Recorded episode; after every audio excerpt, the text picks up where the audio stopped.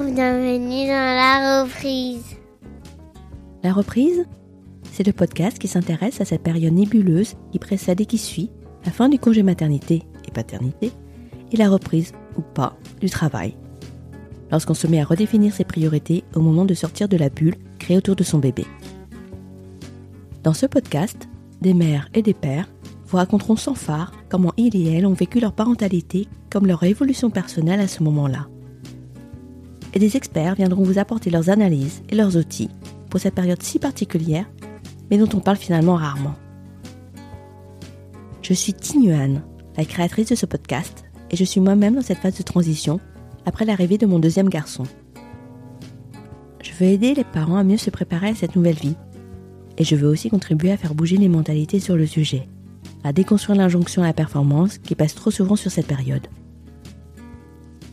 Si vous aimez ce podcast, n'hésitez pas à vous abonner et à soutenir son développement en lui mettant un commentaire et même 5 étoiles sur Apple Podcast. Lauriane, c'est la douce voix du podcast Orema, qu'elle définit comme un podcast multiculturel de conversation sur le sujet de la maternité, la transmission, mais aussi de la résilience.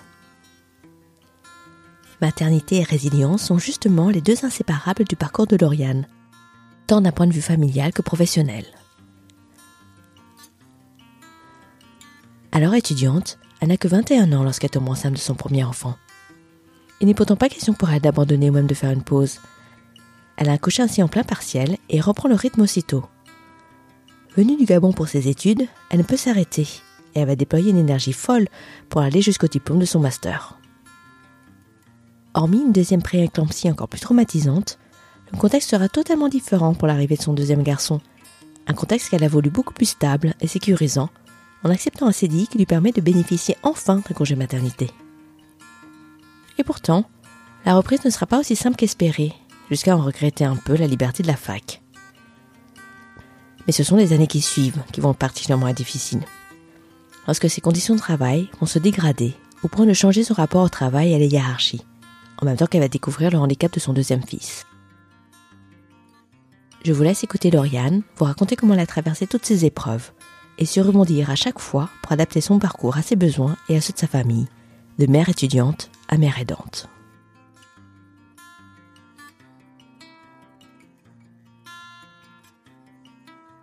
Bonjour Lauriane. Bonjour Tinuan. Je suis ravie de t'avoir à mon micro. Lauriane, pour euh, ceux et celles qui ne connaissent pas, c'est la créatrice du podcast Orema Podcast qui met en valeur et à l'honneur les maternités multiculturelles. Et euh, avant qu'on commence à parler de la reprise, est-ce que tu peux, s'il te plaît, quand même te présenter Présenter ta famille, comment est arrivé ton désir d'enfant et ce que tu fais dans la vie? Oui, alors je m'appelle Lauriane, j'ai euh, la petite trentaine comme on dit. Je suis maman de deux garçons, un garçon de 10 ans et un garçon de 5 ans. Aujourd'hui, je suis à mon compte en freelance en fait dans la communication digitale, donc je fais euh, essentiellement du social media management, création de contenu et euh, du podcasting. Alors au départ, je ne voulais pas de deuxième enfant. D'accord.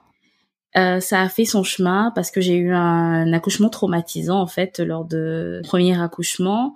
Et euh, plus mon fils grandissait et plus je voyais euh, des familles autour de moi se construire et les, des fratries complices en fait où il y avait beaucoup de complicité entre les frères et sœurs.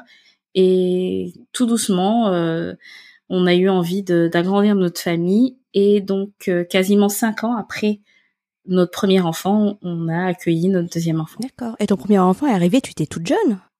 Oui, oui, en effet, j'avais 21 ans et j'étais étudiante. J'étais à la fac. Ah, on va en parler. C'est, ça devait être une sacrée reprise du coup après le congé maternité. Exactement. Alors euh, j'ai accouché en plus pendant les Ah, partiels. Bon, c'était la catastrophe. Hein. En fait, j'ai accouché pendant les épreuves écrites.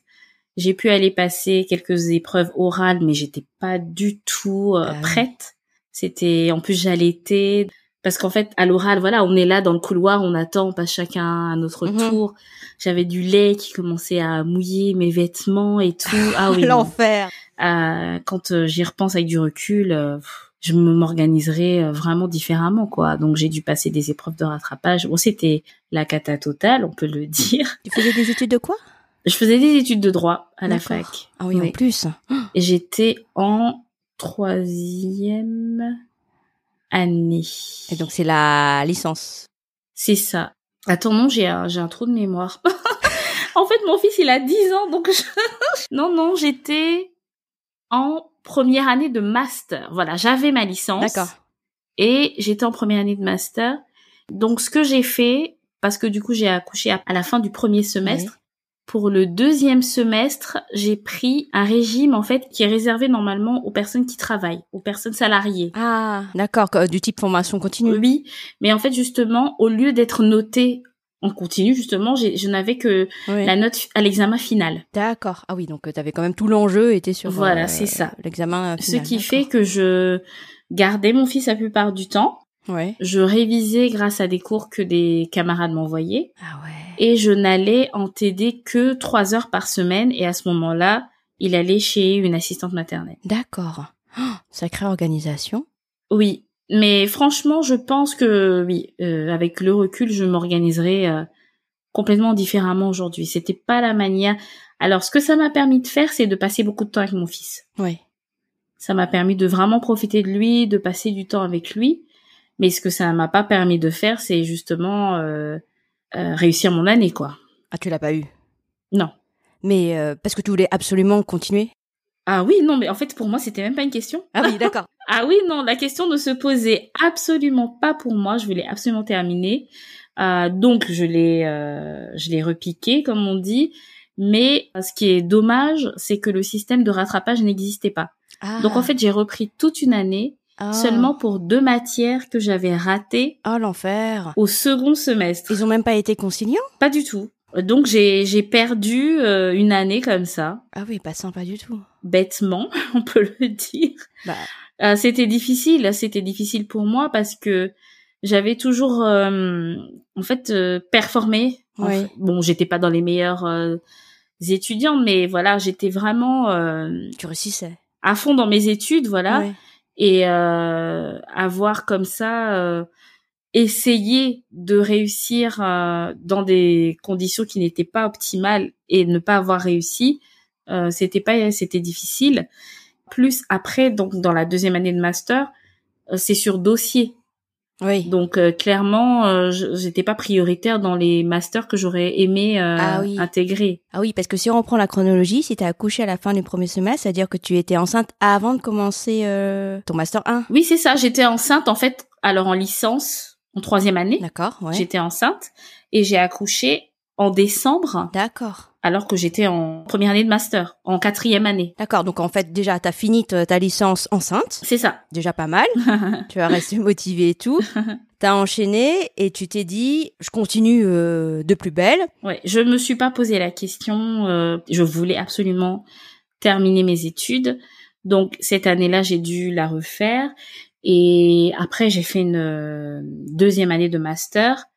Et donc, j'ai terminé par avoir quand même euh, donc un master 2 en droit des assurances. D'accord. Et quand tu dis que a posteriori maintenant tu, tu ferais différemment, ça serait quoi différemment pour toi? Peut-être que je mettrais un peu plus mon fils à garder. Ah d'accord. Parce qu'en fait, je le confiais à l'assistante maternelle vraiment seulement quand j'avais des heures de cours obligatoires. Donc, c'était vraiment pas beaucoup. Oui, quand t'avais pas le choix. Et le reste du Ouais. temps, euh, même quand je devais réviser, eh bien, je le faisais avec lui. Ah oui, donc euh, impossible. Je ne me réservais pas, je disais pas, par exemple, toute une journée. euh, le matin, je m'en vais euh, à la BU réviser et l'après-midi, je vais en cours. Non, c'était vraiment, je le garde tout le temps Ouais. et je le dépose seulement quand j'ai des cours obligatoires. C'était pas, euh, je pense que c'était pas la bonne, euh, la bonne méthode. Quoi. Ouais. C'était une décision que tu avais prise à ce moment-là Ou c'est parce que d'un point de vue financier, c'était pas possible autrement Ou, ou tu t'es même pas posé la question ça, Pour toi, ton fils était là, il fallait que tu le gardes? Franchement, c'est une, bonne question que tu me poses parce que je sais même pas. Oui, je pense que c'était peut-être normal que je le garde. Oui. Je pensais en fait que je pouvais comme ça. Je pensais Mhm. qu'en faisant ça, je pourrais quand même y arriver quoi. Mais c'était pas réaliste. Et peut-être parce que tu savais pas à quoi t'attendre. Non, euh, c'est ça. Une fois, une fois maman, en fait, les, Oui. deux, les deux mains dans le cambouis. Clairement. Et à aucun moment donné, tu t'es dit, oh, stop, c'est trop. Non, non, euh, c'est le, le, le semestre en question, il est passé très vite. Ouais. Donc euh, non, j'ai pas j'ai pas réalisé. Et vraiment, j'étais là, je travaillais, j'avais le petit bébé dans dans son tapis de jeu, euh, son tapis d'éveil juste à côté de moi. Parfois, c'était difficile. euh, Ouais. Même voilà, récupérer les cours et les autres, peut-être que ils s'imaginaient pas bien comment euh, comment je vivais tout ça et euh, j'ai dû parfois me mettre euh, vraiment demander euh, s'il vous plaît donnez-moi les cours quoi mendier les cours à la limite euh, Ah oui, donc dépenser aussi de l'énergie là-dessus. ouais euh, pour dire ben moi j'ai pas pu assister aux cours je peux pas assister aux cours est-ce que tu peux m'envoyer les cours s'il te plaît? Oh, l'enfer de la situation en plus. ça faisait ouais c'était une position un peu je dirais pas humiliante mais voilà quoi j'étais en, en situation de Pas agréable. De demander donc euh, Ouais. c'était pas évident et et ça faisait finalement bizarre d'être euh, maman et étudiante parce que les autres ils étaient juste étudiants Ah oui. quoi donc euh, Tu devais être l'une des rares. hein. oui bah j'aurais été la seule en si je n'avais pas euh, j'ai eu une euh, une copine qui euh, qui a eu son bébé aussi à ce moment-là quelques mois avant moi d'ailleurs Ah oui. mais à part euh, à part elle ben il y avait personne Heureusement qu'elle était là. Hmm. Tu t'es sentie moins seule. Et du coup, quand t'as repris tes études, qu'est-ce que ça t'a fait? T'étais à la maison, ça t'a fait un changement? T'avais l'impression d'étudier autrement ou c'était fluide, même si c'était compliqué avec le petit bébé à côté? Bah en fait j'ai pas j'ai jamais arrêté en fait Ouais. J'ai jamais arrêté parce que, en fait, jusqu'à la dernière minute, je suis allée en cours. Alors moi, j'ai eu un accouchement prématuré. En fait, j'ai fait une grossesse Ouais. pathologique. Et justement, le fait d'être en cours, et de vouloir être prête pour mes partiels et tout, je pense que ça a participé à me faire passer à côté des symptômes Ah, de ce que j'étais en train de vivre. Alors, j'ai dit seulement participer parce que l'autre part, c'est que ben, je ne savais pas. oui, personne ne Je sait. n'avais pas conscience que j'étais en train de faire donc une prééclampsie. Ah, d'accord. Voilà, j'avais des symptômes, j'avais euh, des maux de tête, des fatigues, euh, de la fatigue, des vomissements qui donc n'avaient rien à voir avec les nausées qu'on a au premier semestre, Ouais. au premier trimestre, je veux dire. Je commençais à être malade. Je tenais, je supportais, je m'en inquiétais pas plus. Je, je voulais finir mon semestre, passer mes examens. C'était ma priorité. Ouais. T'étais en mode pilote automatique. Voilà, c'est Ouais. ça. Donc, j'ai accouché donc en ayant été en cours jusqu'à là que la, la, la prééclampsie doit être prise en charge.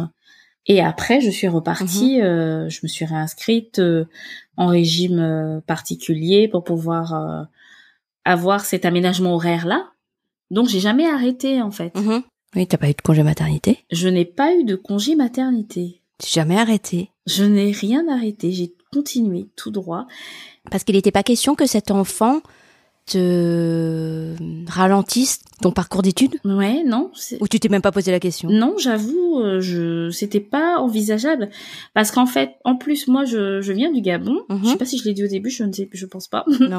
je viens du Gabon et en fait je suis venue en France pour faire mes études. Ah, d'accord. Donc si je me mets à, à avoir un enfant et à rester à la maison pour m'occuper de lui, Ouais, c'est pas le but.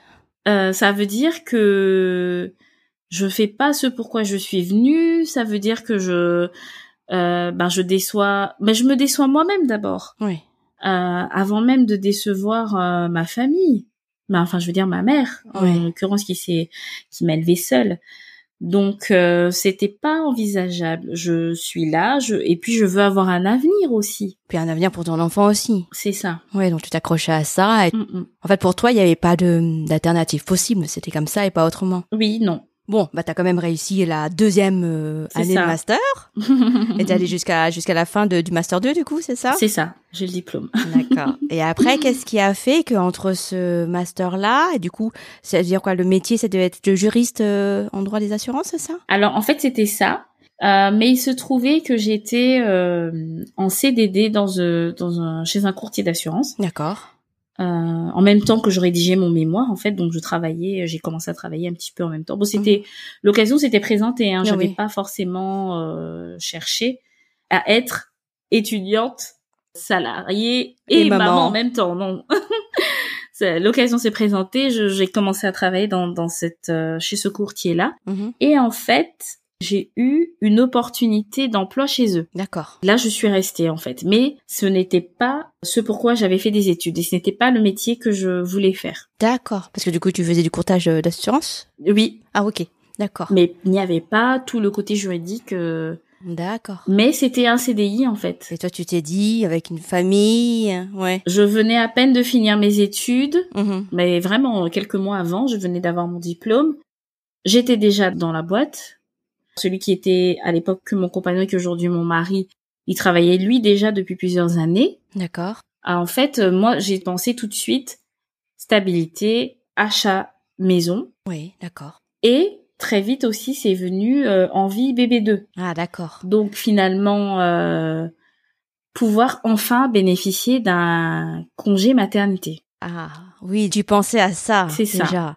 Bien sûr, je comprends. Vu que t'avais que bûcher, bûcher, bûcher, bûcher, t'avais aussi envie de, de profiter. Ton mari, du coup, enfin, ton, ton compagnon à l'époque, quand tu as accouché de ton premier, il travaillait déjà? Fait quand il a repris? Oh, c'était horrible. J'étais, je me sentais seule. Ouais. C'était, oui, c'était ça. C'était vraiment une solitude et presque un, pas un abandon, mais bon, voilà. Au tout début, j'étais pas seule. Vraiment, les toutes premières semaines, les tout premiers mois, parce que je recevais beaucoup de visites. Mhm. Mes camarades étaient curieux. Ah Ils oui. sont tous venus voir euh, le petit bébé euh, de la copine de, de fac. Et puis ma maman est venue du Gabon aussi. Donc voilà, les toutes premières semaines, les tout premiers mois, j'étais pas seule. Mais une fois que mon mari avait repris le, le travail et moi, je devais à la fois réviser et m'occuper euh, de ce petit bébé dont j'apprenais tout, Mhm. euh, c'était vraiment pas évident. Oui, je me, je me rappelle encore des, des pleurs de décharge. À l'époque, j'avais aucune idée de ce que c'était. Ouais, et donc les journée. soirs, il pleurait et moi, je pleurais aussi. euh. Voilà, j'avais 21 ans et je n'avais aucun pied dans la maternité. Quoi, je, je n'avais pas eu de petit frère ou de petite sœur à la maison. Ah oui, donc c'est vraiment euh, découverte totale. oui, c'était découverte totale et c'était aussi finalement je fais tout ce qu'on me dit quoi. On me dit laisse-le pleurer, je laisse pleurer. On me dit euh, il faut pas trop le prendre euh, dans tes bras sinon il va faire des caprices. Alors je le prends pas trop dans mes bras. Enfin c'était Oui, t'avais pas de quoi en fait te faire confiance puisque tu, tu découvrais tout. Et du coup, tu penses que si tu n'avais pas été maman, le fait euh, d'avoir cette proposition de job qui était pas ce pourquoi tu avais fait des études, est-ce que tu l'aurais accepté? Non, je pense pas. Ouais.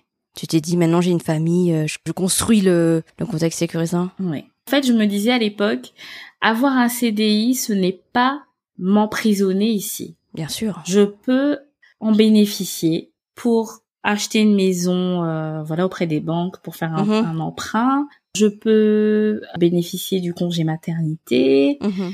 et voilà. Je me disais ça. Mais bon après la suite c'est pas du tout passé euh, comme je l'avais imaginé. C'est-à-dire, tu veux nous raconter? Euh, oui, en fait, déjà, quand on a accueilli notre euh, deuxième enfant, ça s'est fait encore euh, dans une situation qui ressemblait beaucoup à la première, mais un peu en pire, parce que du coup, j'ai refait une préclampsie Oh. avec des complications. Le bébé, il était encore plus petit, il est resté hospitalisé, même quand moi je suis sortie. Donc voilà, c'était encore encore un, un accouchement traumatisant. Ouais. Et euh, clairement, j'ai mis beaucoup de temps à retrouver un équilibre en fait. Parce qu'en même temps, on était resté quatre ans et demi à, à trois. C'est dur, hein, le deuxième enfant. Enfin, moi, je trouve. Oui. Moi aussi, je trouve. J'ai mis beaucoup de temps. Je n'imaginais pas. Ouais. Voilà, la reprise, euh, c'était dur.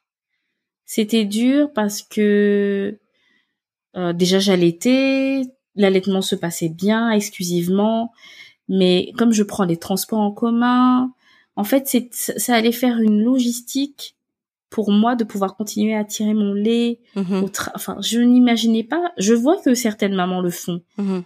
Arriver à prendre un petit vanity isotherme, Ouais. euh, demander à pouvoir s'isoler au travail, mais après aller le mettre dans le frigo, où tous les collègues mettent leur plat et ils peuvent voir. Ouais. Donc tout, toute la boîte est au courant. Enfin bon, après à l'été c'est c'est une chose positive, mais toute la l'entreprise n'a pas besoin de voir mon vanity où je mets le lait que je tire pour mon enfant. Enfin, ouais. Ouais, t'avais pas, pas, pas envie de partager cette intimité, quoi. c'est ça. Donc non, je, je du coup j'ai gardé euh, la tétée du matin, la tétée du soir.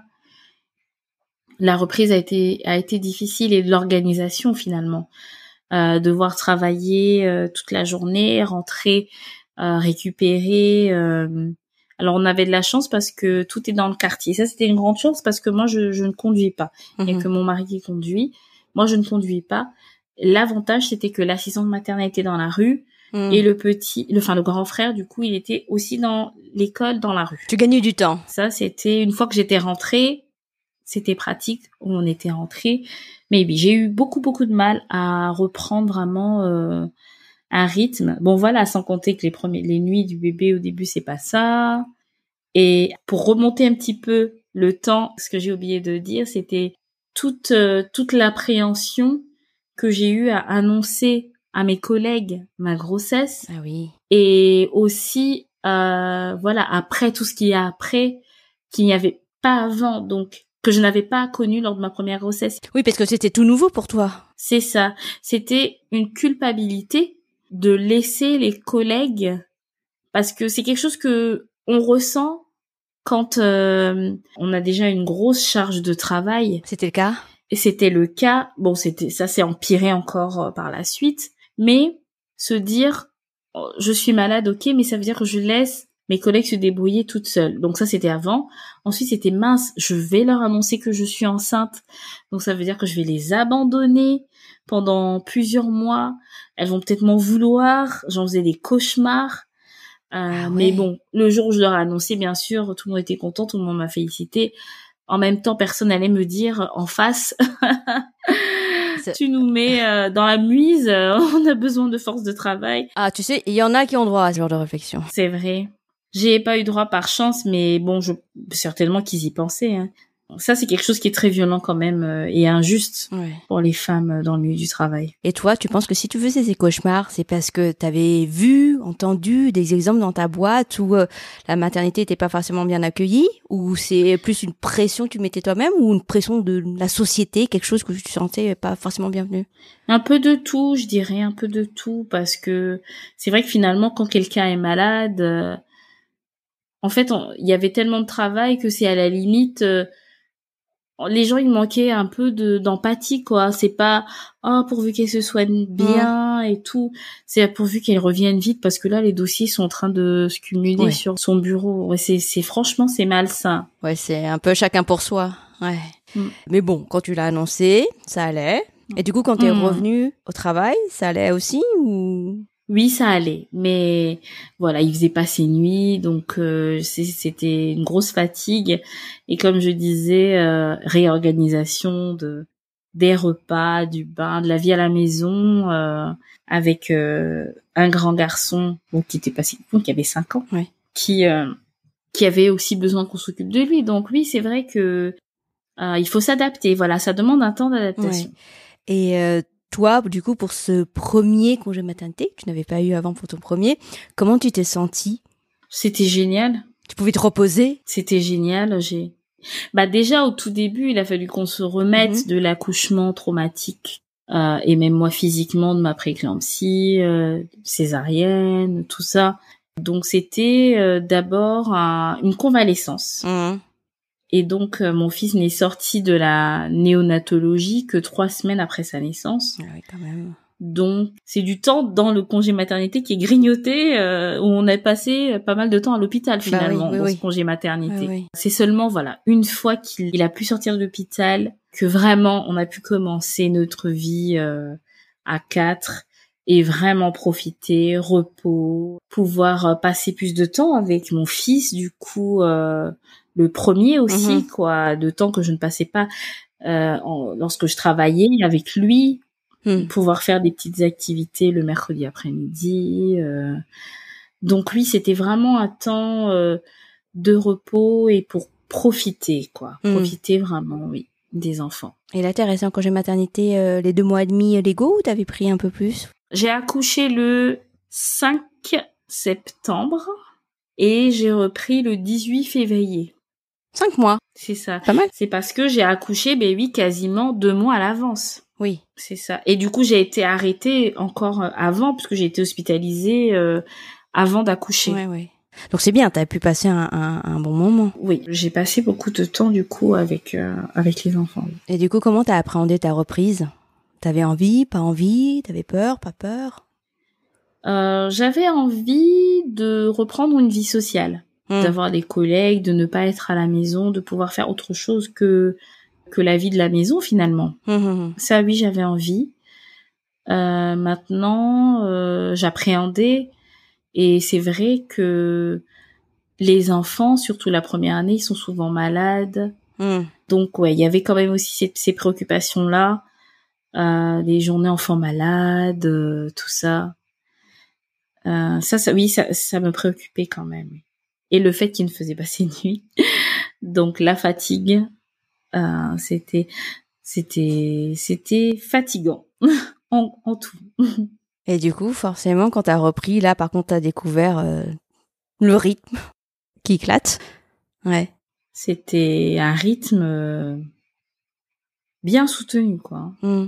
Tu disais tout à l'heure que tu bossais, euh, t'avais dû bosser encore plus? Ah oui, non, mais ça c'était, c'est dans les années d'après. Ah d'accord. Ok.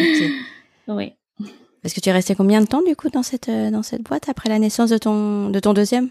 En tout cinq ans et euh, la fin ne s'est pas du tout bien passée. Entre charge de travail et management, euh, de l'humain, ah, ça n'allait pas. Et en fait, mon fils, donc mon deuxième garçon, il est porteur d'un handicap et on a mis du temps à savoir ce que c'était. Donc, il est autiste, mais en fait, il avait un retard global des acquisitions. Donc, euh, voilà, il a marché, par exemple, à trois ans. Ah oui, d'accord. Oui. Ça faisait partie des choses qui, moi, me préoccupaient et qui étaient mes priorités. Bah oui, j'imagine. Il avait, il avait à l'époque un suivi qui faisait qu'il devait aller euh, à des séances de prise en charge deux à trois fois par semaine.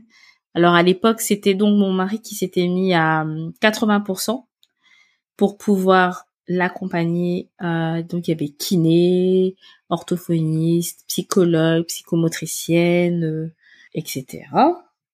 En fait, moi, j'avais quand même besoin de pouvoir euh, me rendre à certains rendez-vous, euh, par exemple avec le généticien, euh, un peu ponctuel comme ça, pas le suivi hebdomadaire, mais vraiment certains rendez-vous qui étaient importants. On allait nous dire des choses qu'on n'allait pas forcément comprendre. Donc si on a que un pour après faire oui, euh... rendu pardon à l'autre, un peu compliqué. Donc il fallait que je puisse y aller. Ouais, il fallait quatre oreilles. Mmh. Et à la fin, bon, je pense que ça devenait un peu compliqué ce n'est pas que ça, mais je pense que ça a quand même aussi joué dans et mon état d'esprit et comment mon employeur me voyait, par exemple quand je demandais régulièrement à m'absenter, euh, un petit aménagement, est-ce que je peux venir plus tôt pour partir plus tard, etc. Je ne dirais pas que c'est ça, mais à mon avis c'était global. Entre, euh, c'était pas neutre quand même. Ah bah j'imagine parce que c'est ça devait être tellement lourd euh, et en termes de rendez-vous et en termes de questionnement pour toi, c'est sûr que ça devait pas être évident. C'est ça qui a du coup euh, t'a amené à, te mettre en freelance? Alors oui et non parce que quand la situation n'a fait que se détériorer avec euh, mon employeur et que euh, est arrivé euh, ce qui devait arriver, c'était la fin de notre relation. Euh, j'ai fait un bilan de compétences et par rapport à ce que je faisais avant, enfin je veux dire en termes de ce que j'aimais faire, en termes de ce que je savais faire, et voilà ma personnalité, mes compétences, mes appétences. Avec la personne qui m'a suivi pendant le bilan de compétences, on est arrivé à la conclusion que un métier qui pourrait bien me correspondre, c'était chargé de communication digitale. Alors, moi, la question qui se posait à ce moment-là, c'était comment je fais puisque mon fils, en fait, il n'a pas de place en IME en France. Il va dans une école spécialisée en Belgique. Je suis dans le nord de la France, donc pas loin de la frontière. Ah oui, d'accord. Il n'y a pas de garderie. Enfin, je veux dire, c'est pas voilà, c'est pas comme avec euh, l'école classique. Il revient à la maison pour 17 heures. D'accord. Il faut que tu sois là. Voilà, en fait. La question, c'était où est-ce que je vais aller travailler de sorte à ce que je sois de retour chez moi à 17 heures? Oui, il n'y a pas énormément de métiers d'entreprise euh, qui acceptent ça. Oui. Comment faire? Comment faire? Et si je m'en vais travailler où je reprends des horaires, on va dire, de bureau, ça veut dire qu'il faut que j'embauche quelqu'un pour être présent au moment où mon fils revient.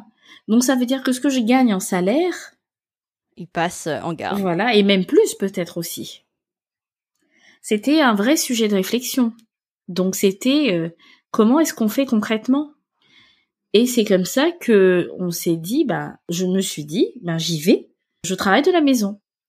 Déjà, je ne peux pas me permettre financièrement de ne pas travailler, mais j'en ai pas envie non plus en fait, parce que certaines mamans euh, font le choix de devenir mère au foyer, de s'occuper de la maison, des enfants, et voilà, d'avoir des activités quand même pour elles. Mais moi, j'ai envie de travailler. Ça t'est jamais venu à l'esprit Ça me correspond pas du tout. Et j'ai envie de travailler, j'ai vraiment envie de travailler. Alors aujourd'hui, je ne travaille pas là où j'ai eu mon diplôme, mais en fait, j'ai tellement galéré à avoir mon diplôme que je n'aimerais pas non plus avoir un poste qui ne me permette pas de mettre en valeur ce pourquoi je me suis battue, c'est un peu un grand mot, mais j'ai mis énormément de choses en place pour pouvoir aller jusqu'au bout de mes études Aujourd'hui, je ne voudrais pas faire un travail qui ne me permette pas quand même de mettre en valeur euh, ce diplôme-là, quoi. Donc, je ne travaille pas du tout dans ce domaine-là, mais euh, déjà, je veux travailler. C'est quelque chose qui est important pour moi euh, parce que j'aime le faire et parce que voilà, je me valorise aussi pour moi-même. Parce que c'est vrai que du coup, quand on a un enfant qui a des besoins particuliers comme le mien, euh, c'est euh, très difficile aussi au niveau euh, moral. Mm. Et en fait, le fait de travailler, d'être en activité, d'être en mouvement, ça permet aussi de penser à autre chose que d'être en train de se miner, de se de ruminer pour mm. des choses sur lesquelles on n'a pas du tout la main, quoi. Oui, c'est ça. Ça te permet de maîtriser une certaine partie de ta vie aussi. Exactement. Oui, donc du coup, la, la maternité en général, j'imagine, euh, fait changer ta, ton rapport au travail. Et peut-être que cette maternité-ci, encore plus particulièrement. Oui, et puis clairement mon rapport aussi avec mon ancien employeur. Parce qu'il y a tellement de choses aujourd'hui que je pourrais plus accepter. Euh, parce que j'ai cette fin de contrat euh, et de relation a été clairement traumatisante pour moi. Donc euh, j'étais à la limite du burn-out. Donc clairement, euh, j'ai vécu des choses qui m'ont marqué. Ça, ça change aussi mon rapport au travail et notamment avec la hiérarchie. Donc si aujourd'hui je dois repartir travailler quelque part, je ne pourrai plus. Bon, il y a l'âge aussi. Hein. Euh, j'ai commencé à travailler là-bas plus ou moins jeune. J'ai travaillé pendant cinq ans. Là, ça fait quelques années que c'est terminé. Et pourtant, je ne suis pas du tout. Je suis très arrangeante comme personne. je ne suis pas du tout dans le conflit, au contraire. Donc, euh, je suis plutôt un élément euh, pas du tout perturbateur. Donc, euh, à, ce sujet-là, ma, hiérarchie n'avait pas de difficulté avec moi. Mais aujourd'hui, il y a beaucoup de choses que je ne laisserai plus passer, quoi. Pour pour ta propre santé mentale. Exactement. Tu connais, tu connais les limites. Parfaitement, exactement. C'est exactement ce que tu dis parce que, en fait, on valorise euh, le fait de, de, tenir finalement. Et parfois, je me surprenais moi-même, je me disais, waouh, j'ai tenu. Par exemple, euh, on était trois dans le service, euh, il y en avait une en congé, une je sais pas quoi, bref, ils avaient pas bien fait leur calendrier. Et là, je suis toute seule pendant trois semaines. Et à la fin, waouh, j'ai tenu trois semaines. Mais non, en fait, ça n'aurait jamais dû arriver. On valorise d'arriver à tenir dans des situations extrêmes mais qui sont mauvaises pour la santé. Oui. Bah oui. Oui, tout à fait. Et c'est peut-être aussi parce que tu sais pertinemment que tu as besoin de toute ton énergie pour chez toi. Aussi. Mais oui, c'est pas, ça mm. joue forcément. Mm-hmm. Et euh, ton podcast est sur euh, la multiculturalité. Mm-hmm. Mot difficile à prononcer pour moi. Est-ce que tu penses que tes origines gabonaises influent aussi sur ton rapport au travail et la manière de concilier maternité et travail hmm. Je ne pense pas. Je ne pense pas. Je ne. Je me suis jamais posé la question. Les mères au Gabon travaillent. Oui. Elles travaillent, elles travaillent parfois beaucoup et euh, elles ont beaucoup plus d'aide que nous ici. Hmm. Euh, ça va être euh, souvent des nounous et mhm. ce n'est pas du tout comme ici. En fait, la nounou, elle vient chez toi.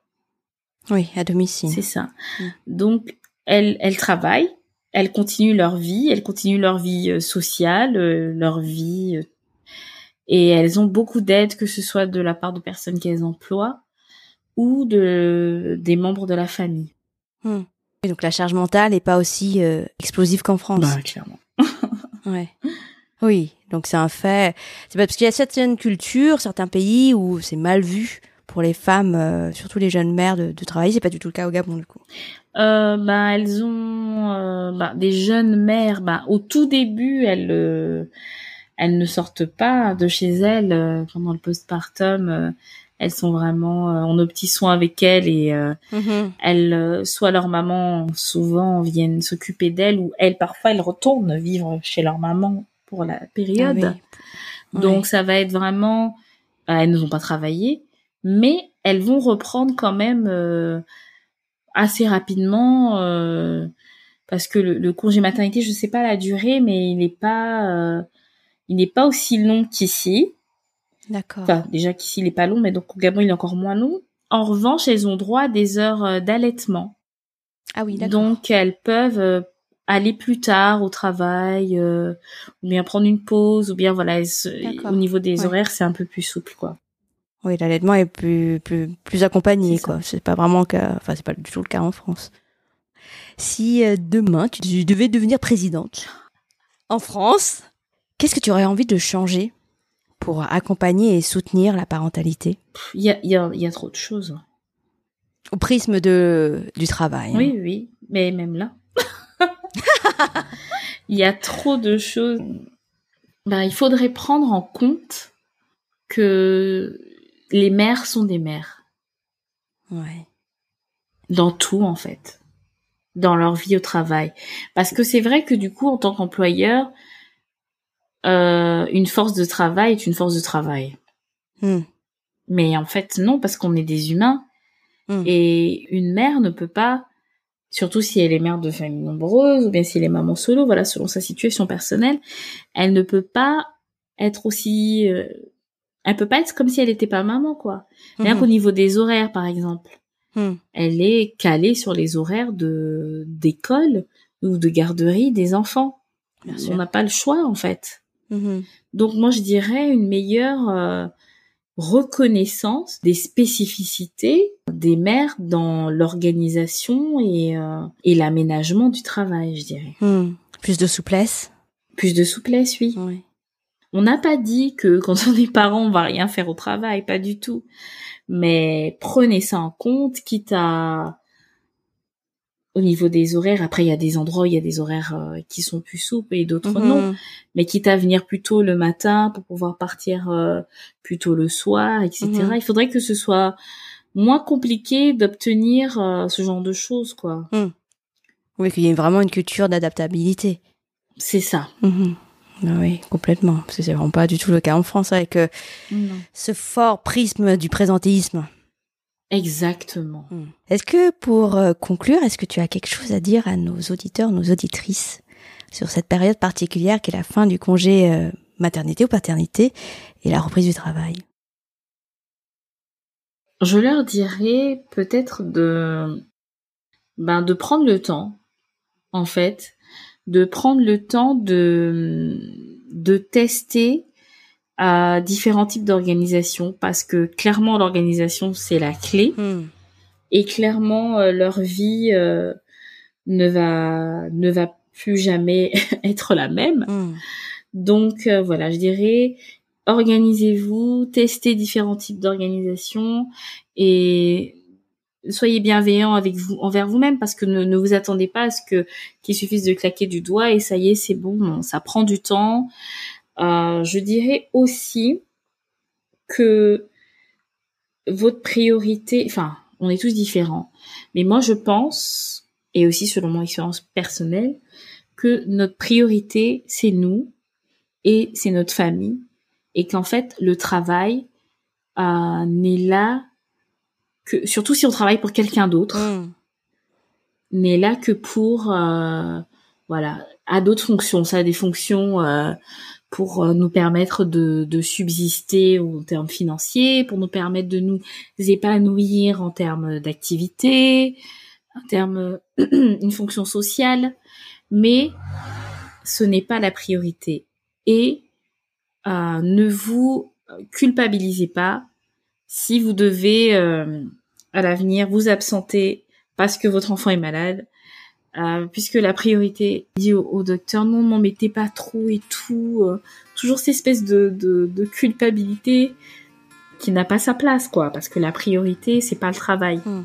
c'est d'abord la santé, d'abord soi-même, d'abord nos proches et le travail vient en bonus après pour nous épanouir et nous aider à, aller plus loin, mais la base, c'est nous, quoi. Merci pour ce joli message, Oriane. Avec plaisir. Merci. Écouter Lauriane nous raconter son parcours, c'est se rendre compte de la puissance des mères, de leur volonté, comme leur capacité à s'adapter à toute situation et à se réinventer lorsque nécessaire. Écouter Lauriane nous raconter comment ça se passe pour les mères au Gabon, c'est aussi se rendre compte à quel point la maternité et la parentalité de manière générale est peu soutenue en France, et encore moins lorsqu'elle sort de la norme. Les difficultés de Lauriane durant ses études, ou durant la prise en charge du handicap de son Benjamin, montrent à quel point les mères sont livrées à elles-mêmes et sommées de sacrifier leur bien-être, voire leur carrière, pour pouvoir élever et accompagner leurs enfants correctement avec à l'arrivée une précarisation de leur statut, ce qui les rend encore plus vulnérables aux aléas de la vie, alors même qu'elles cumulent déjà les charges domestiques, familiales et mentales, en plus de leur rôle d'aidante.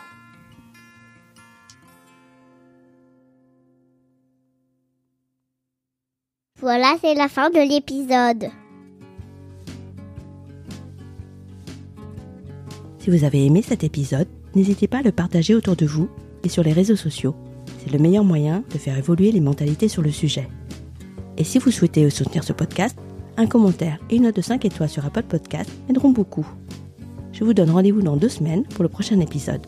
Et d'ici là, rendez-vous sur Instagram, at lareprise.podcast.